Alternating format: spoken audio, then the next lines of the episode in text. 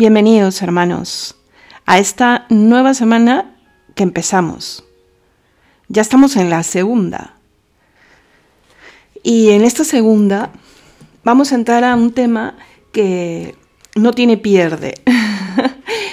la semana anterior ha sido una maratón, digamos, de mirar esta forma que ha tenido el Señor maravillosa de primero reconciliarnos con Él devolviéndonos la gracia santificante perdida por el pecado original y luego mostrándonos el camino de ir recuperando o creciendo en esa misma gracia santificante eh, que finalmente nos va permitiendo cumplir la voluntad que Él tiene sobre cada uno de nosotros.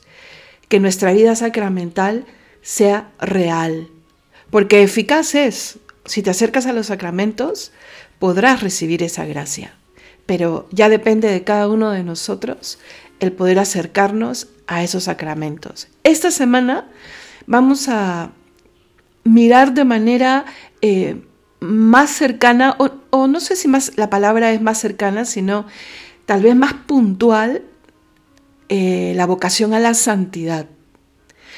¿Qué cosa es la santidad? ¿Qué cosa es la vocación a la santidad? Todos tenemos una vocación. Si yo te pregunto a ti o tú le preguntas a alguien, ¿cuál es tu vocación? Te dirá, pues mi vocación es mm, ser madre y madre pues mm, de manera fehaciente, ¿no? Las mujeres que, deciden quedarse en casa y, en ese trabajo maravilloso de criar a, los hijos y sacar adelante el hogar, o mi vocación es la medicina, o mi vocación es eh, em, la repostería, en fin, ¿no? Puedes responder rápidamente cuál es tu vocación. Pero hay una vocación que está en la base o es la raíz de todas las vocaciones. Porque el Señor te ha llamado a tu vocación humana. Aunque tú digas yo elegí porque quería, porque me gustó, porque ganaría más dinero con tal o cual cosa, si tú realmente te paraste a pensar un poquito a qué te querías dedicar, pues Dios responde. Por eso es importante siempre pararse a pensar ante cualquier decisión que vayas a tomar en tu vida y sobre todo en las decisiones trascendentales, porque el Señor quiere hablarte, el Señor quiere guiarte y el Señor por eso te ha dado una vocación humana. Y esa vocación humana es también herramienta y en muchos casos herramienta fundamental, ¿no? Para responder a la vocación por antonomasia, por decirlo de alguna manera, por la vocación primera. Y esa vocación es la vocación a la santidad. Desde el bautismo todos podemos ser santos. Todos estamos llamados a la santidad. Pero claro, ¿qué significa ser santos? ¿no? Cuando, cuando te hablan de santidad, inmediatamente, aunque lleves años escuchando que tienes que ser santo y tal o cual, claro, piensas en los grandes santos y luego nos miramos al espejo y decimos, yo, yo voy a poder, claro, tú piensas en una Santa Teresa de Jesús, ¿no? y, sus, y sus grados de oración y, su fortaleza eh, frente a la tentación y sus correrías apostólicas, y tú dices, yo, yo que me distraigo a los cinco minutos de haber empezado la oración, o que no puedo eh, sostenerme en pie ante un embate duro de la vida, yo, tú sabes que Santa Teresa tuvo muchísimos embates de vida y, muchísimas luchas. En fin, ¿no? Si tú miras la historia de los santos, una buena historia, te encontrarás pues que los santos son seres humanos. Claro, tú piensas en un Padre Pío que, que además fue bendecido con los estigmas que ratificaron de alguna manera su misión y su vocación, pero el Padre Pío pues también tuvo grandísimos embates y embates durísimos, ¿no? Muchos de ellos vinieron incluso de su propia comunidad, ¿no? El padre Pío estuvo, creo, cuatro años encerrados, encerrado en su habitación sin poder ni predicar ni, ni celebrar en público, ¿no? Entonces, luchas hay. Y Padre Pío, uno. Santa Teresa, una. Así que mm, nos tenemos que comparar en cómo se hicieron santos, pero cómo son ellos cada uno es cada uno. Así como tú, cuando te miras al espejo, pues yo soy, en la mente de Dios ya soy, porque para Dios no hay tiempo, santa tal tu nombre, ¿no? San tal tu nombre, o sea, y creer, y creer, creer con verdadera esperanza, ¿no? Eh, con esa esperanza que transforma, porque el Señor no nos va a llamar a algo que sea imposible de alcanzar. Si hemos podido alcanzar nuestra vocación humana, no, eh, es porque también Dios lo permite. Primero porque te ha dado vida para alcanzarla. Pues con mayor razón, la vocación que abre la puerta a la vida que Él nos ha ganado entregando a su Hijo en la cruz. Entonces, ¿cómo no va a ser posible la santidad? Y no solo una santidad, la gran santidad. ¿Cómo no va a ser posible? Claro que el Señor te llama a ser santo. Pero a ver, hermana, ¿cómo sé yo que me llama o, a qué me llama o de qué se trata la santidad? En este audio introductorio de la semana, quiero un poco eh, que tú y yo, nosotros, nos convenzamos, renovemos ese llamado a la santidad que el Señor nos hace y le digamos, sí, yo creo, Señor. Yo estoy aquí porque tú realmente me has creado y me has salvado para alcanzar el cielo. Porque la santidad, hermanos, es la llave al cielo. Es como tu visado, ¿no? Cuando has nacido tienes un pasaporte y luego la visa para alcanzar el cielo, esa residencia permanente del cielo, es la santidad. Y bueno, y nuevamente, ¿no? Entonces, ¿y, y cómo sé yo que Dios me llama? La semana pasada hemos hablado de los sacramentos. Hemos empezado con el bautismo y luego hemos ido viendo cómo el Señor eh, eh, ha querido significar esa salvación a través de elementos como el agua, como el pan, como, como, el óleo, y, y, ha dicho, yo estoy aquí, yo estoy presente, yo estoy aquí para ti, para alimentarte, para reconciliarte, y en cada muestra te llama, te llama, porque hay un para qué. Así como hay un por qué, porque te amo, porque te quiero salvar, que es lo que nos dice, también hay un para qué, para el cielo.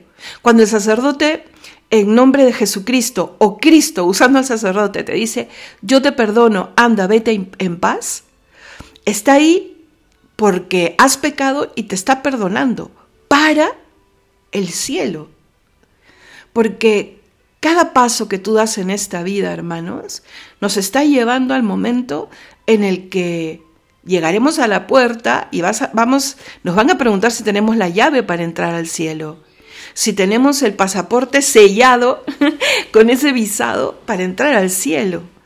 Caminamos hacia esa santidad, a la que Él no solo nos llama, hermanos, sino nos ha dado todo para alcanzarla. Y ese darnos todo, el reconciliarnos con la gracia, también pasa por muchas otras herramientas, nos espera todos los días en la oración. Como veíamos la semana pasada, podemos comulgar todos los días.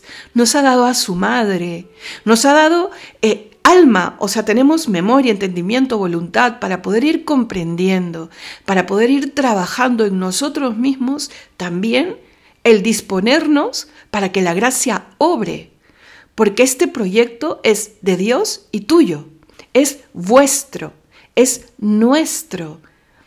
Porque por voluntad de Dios, como decía el Padre Menor, nuestro fundador, ni Dios puede sin mí. Ese es un misterio inmenso, que Dios algo no pueda, pero es que no puede porque te ha dado libertad. Entonces, por voluntad de Dios, ni Dios puede sin mí, ni yo sin Dios. No es posible alcanzar la santidad sin que yo me disponga y sin que yo reciba la gracia de Dios. Así que Él nos llama desde el bautismo, desde que sabemos que existen los sacramentos, desde que sabemos que nos espera en la oración, desde que nos espera en, en, la purificación permanente, porque Él está hablando, incluso por ejemplo a través de las dificultades, nos va haciendo mejores. Cuando uno pasa y mira en retrospectiva los momentos más duros de, de la vida, uno dice, me hizo mejor, Ojalá, ¿no? Si aprobaste la prueba, me hizo mejor. Nos está llamando permanentemente. Hoy día quiero renovar ese llamado.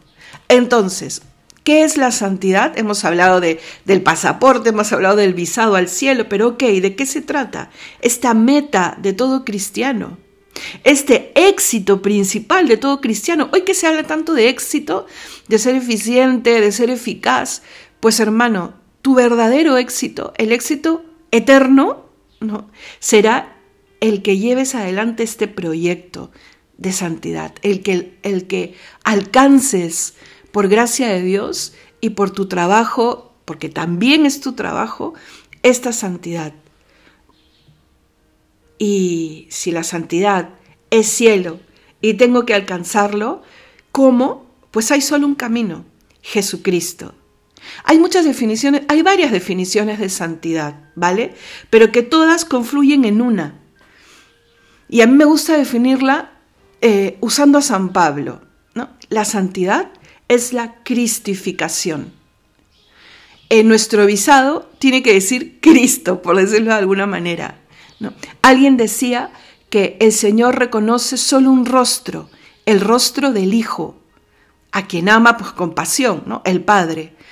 Entonces, sin dejar de ser tú, estamos llamados a ser Cristo, a cristificarnos. ¿no? Y lo dice San Pablo en la primera carta a los tesalonicenses. Dios nos llamó para que fuésemos santos. Es el primer libro escrito del Antiguo Testamento, se dice, ¿no? Entonces, de arranque nomás, el Antiguo Testamento ya nos dice que Dios nos llamó para que fuésemos santos. Y en el Evangelio, está en palabras de Cristo que Él nos dice, sed santos como vuestro Padre Celestial es santo. Esta cita bíblica, apréndetela. Mateo 5:48 y está al final del Sermón de la Montaña. Entonces ya, si la santidad es la cristificación, es hacerme como Cristo, uy, pero qué alta la meta, ¿no? Pero es que cómo no va a ser alta si estamos llamados al cielo. Pero eso no nos debe llenar de temor, sino de un santo orgullo. Tanto me quiere Dios que me llama para algo tan grande. Hoy en día, hermanos, que la autoestima está tan machacada, pues mira en dónde se fundamenta, en dónde se debe fundamentar la verdadera autoestima, en que Dios me ama con pasión y con tanta pasión que envió a su Hijo único para salvarme. Y para salvarme, mire de qué manera.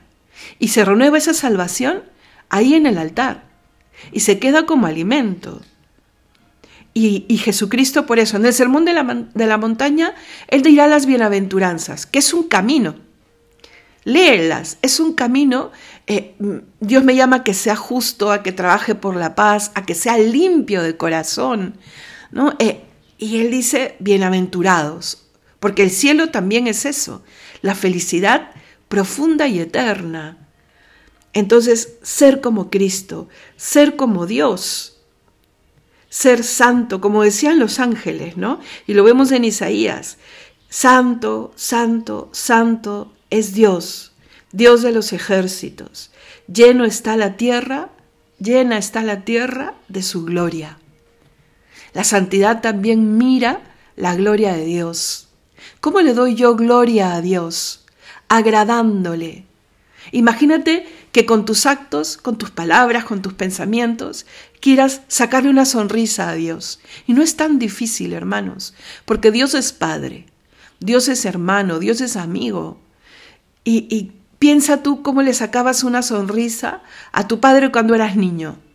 Hasta presentándote, presentándole la manualidad más burda que hacías en el nido, en el jardín de infancia, pues tu padre se sentía tan orgulloso porque Dios sabe que somos débiles, que somos pequeños, que somos imperfectos, que somos necios. Pero en ese esfuerzo por quererle y por decirle, Señor, tú eres mi Dios, claro que le robamos una, una sonrisa y le robamos gracias para seguir caminando. Entonces, la santidad es la cristificación. ¿Cómo alcanzo yo esa cristificación? Siguiendo el camino que Cristo me ha marcado. ¿Y cuál es ese camino? Pues Él, Parece un trabalenguas, pero Él ha dicho. Porque esa pregunta que tú y yo hacemos ahorita, pues ¿cómo alcanzo el cielo? También se le hicieron los apóstoles. Señor, ¿cómo alcanzo el cielo? Y Él dijo, ¿no? Tanto tiempo estoy contigo, tanto tiempo estoy contigo. Y también nos lo dice a ti y a mí. Yo soy el camino. yo soy la verdad, yo soy la vida. Él es el camino. Y si tú quieres saber cuál es la verdad de las cosas, pero también de las cosas del día a día, pues mírale a Él. Hoy en día que, que, se dice que ni siquiera hay una verdad real sobre la que apoyar otras verdades, sí, Él es la verdad. Y la verdad sobre la que se construye la moralidad de los actos. La santidad tiene que ver con esa moralidad de los actos también. Y nos lleva a la vida, a la vida buena aquí en esta tierra y sobre todo a la vida eterna, allá en el cielo. Por eso el mismo San Pablo dirá, ¿no? Purificados de toda mancha de carne y de espíritu, consumamos la santificación en el servicio de Dios.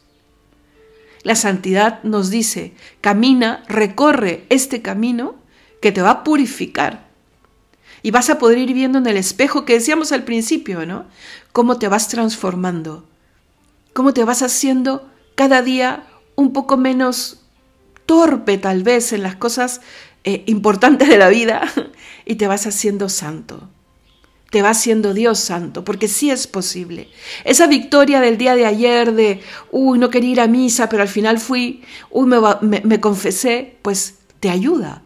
Esa victoria de, me acerqué y conversé con tal persona que se me hacía difícil, es una victoria.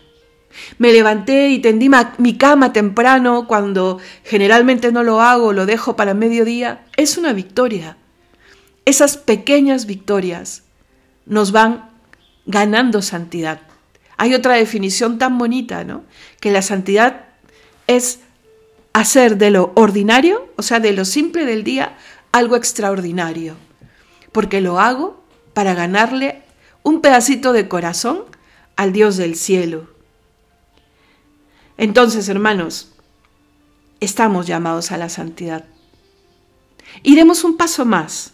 Hay una cita Efesios, al principio de, la carta de San Pablo a los Efesios, del capítulo 1, versículo 4 más o menos, del versículo 3 en adelante, adelante que dice, mira lo que dice, ¿ah?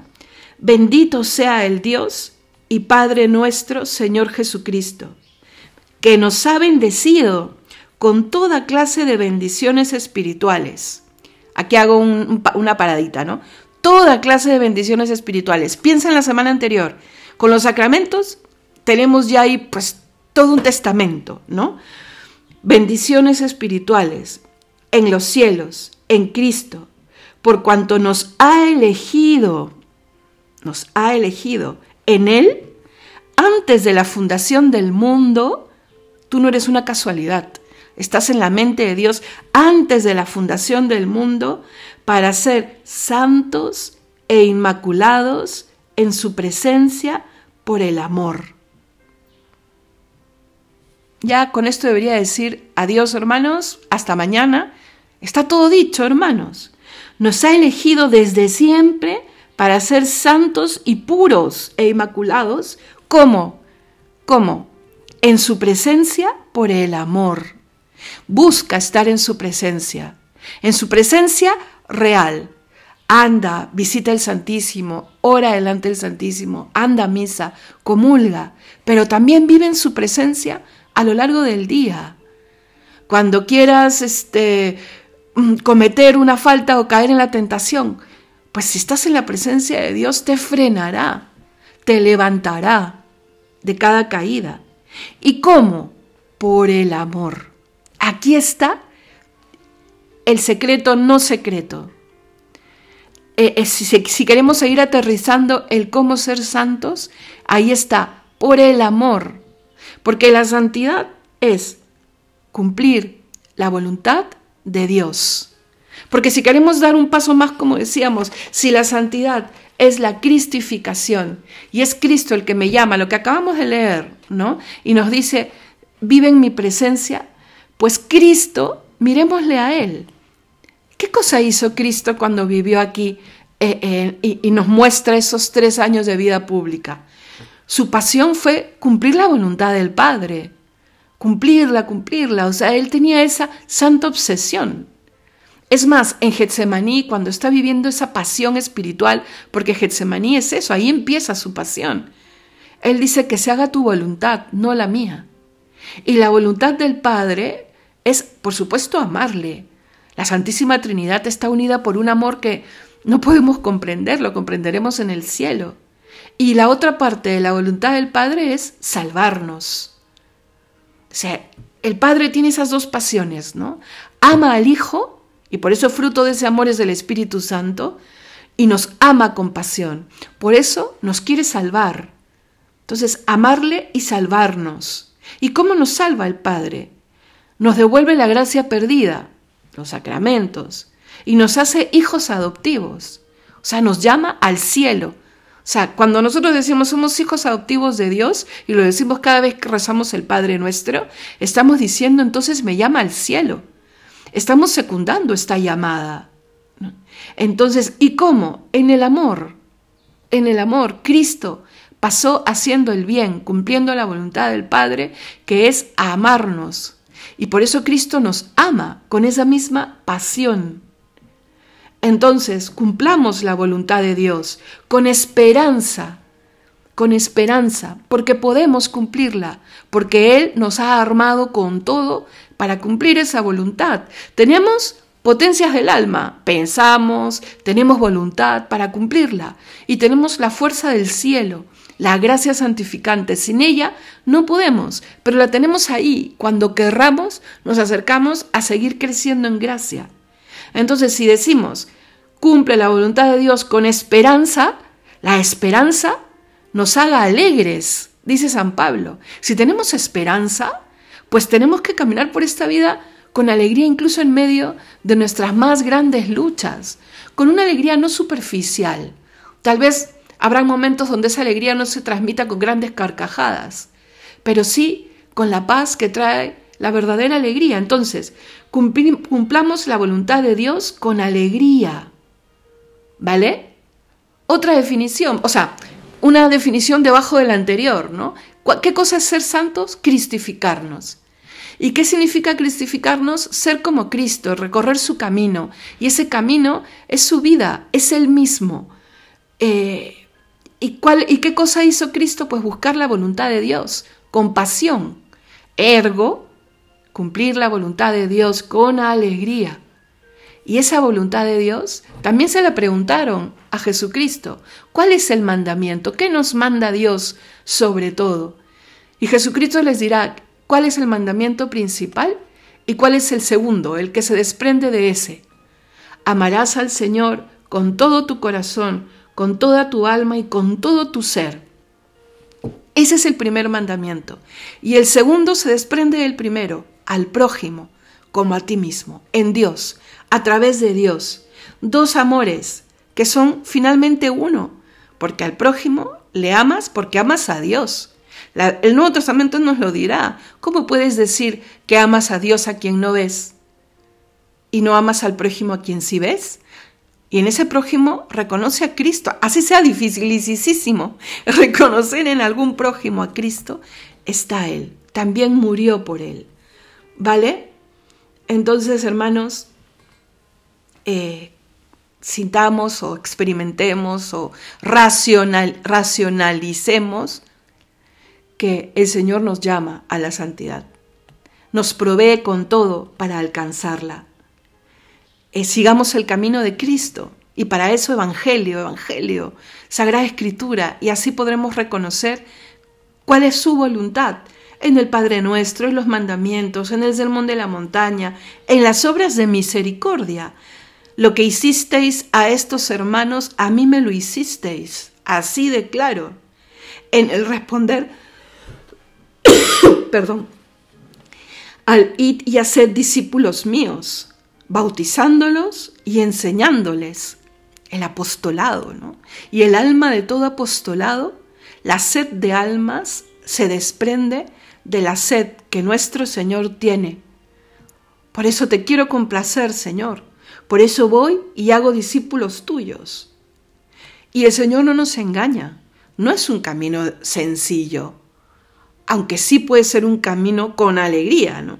Pero Él ha dicho, toma tu cruz y sígueme. Santo tú, sí, pero toma su cruz y sígueme. Y en esa cruz está Jesús. No estamos solos. Por eso, amarle y purificarnos significa tomar la cruz. Y es en esa cruz, hermanos, también está el mundo, también está nuestro prójimo, también está la iglesia. Y en la medida en que nosotros cargamos nuestra cruz, estamos también ayudando a todo el cuerpo de la iglesia en su propia santificación. Santo tú, dijo el Concilio Vaticano II, pero en fusión de la santificación de la iglesia.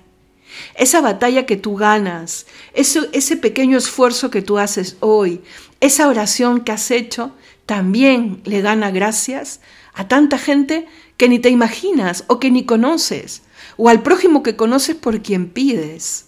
Es un misterio, pero la oración de intercesión es poderosísima. Cree en ella también. En el silencio de tu oración, en, en, lo escondido de tu habitación, puedes estar salvando al mundo con Jesucristo. ¿Vale? Por eso, hermanos, te propongo esta semana un proyecto que nos dejó el Padre Menor, nuestro fundador. Es el proyecto de vida espiritual que él llamó los siete puntos básicos. Si quieres vivir en las circunstancias menudas o grandes de la vida, en el cumplimiento de la voluntad de Dios, ¿no? en, dedicado y fiel, incluso de las tareas y responsabilidades de cada uno, ¿no? Vive o, o te dejo, nos dijo el Padre Menor, un programa de vida interior, los siete puntos básicos y los, iremos viendo, ¿no? La oración, el enamoramiento de Jesucristo en la Eucaristía, el amor a Nuestra Señora, María, el espíritu de abnegación, el espíritu de vigilancia, donde está también la confesión, el conocimiento serio de la fe, a través sobre todo del estudio y la meditación de la palabra de Dios, y por último, los ejercicios espirituales anuales. Los siete puntos básicos. Los veremos en esta semana. Como ya hemos visto la Eucaristía, veremos los otros seis, ¿vale? Pero para que tengas presente y haremos referencia que uno de los puntos básicos, por supuesto, es la vida sacramental. Por eso está la Eucaristía y dentro del espíritu de vigilancia está la confesión. No solo la confesión, pero está la confesión. Entonces nos vuelve a decir el Señor esta semana sacramentos. Nos dice intimidad conmigo ahí en la oración. Y te dejo a mi madre, lo dijo desde la cruz, María. Y nos dice crece, crece, porque te he dado entendimiento, te he dado memoria, te he dado un alma por eso fórmate y, mi verdad eh, se abrirá delante de tus ojos, el conocimiento serio de la fe. En fin, hermanos, es un programa que no tiene nada de novedoso. ¿ah?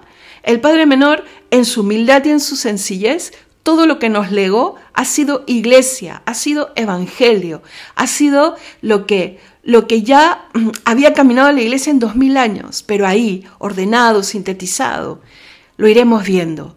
Solamente termino diciéndote, cree que Él hace posible y realizable esta vocación, el Señor Jesús. No, y quiere que tú, que yo, que todo este grupo, que, que su iglesia sea semillero de toda santidad, sobre todo enamorándote de Cristo. Y no estamos solos, con María su madre, sobre todo, y con los santos del cielo. Piensa en un santo intercesor para esta semana. Para ti, y pídele a Él todos los días, ayúdame a comprender que he sido llamado a la santidad de vida. Entonces, bienvenido a la lucha, hermanos, porque sí, es una lucha, pero es una lucha que si estamos de parte del ejército indicado, ya tenemos ganada, ganada la guerra, ¿vale? Porque la santidad es el reino de Dios. Y este, hermanos, por el Espíritu Santo, se constituye, se construye, se edifica. Sin Espíritu Santo no es posible. Por eso tenemos que estar alertas también, porque por Satanás se turba, se paraliza, se deshace este reino de los cielos. O sea, no es que Satanás puede contra Dios, pero puede destruir el reino de los cielos en tu corazón, haciéndonos caer en la tentación, alejándonos del llamado de Jesucristo. Que Dios te bendiga y que la esperanza nos tenga alegres, ¿no? y que salgamos todos los días, como decía el Padre Menor, como el jornalero, a trabajar porque se construya esa santidad en nuestra vida. Que Dios te bendiga.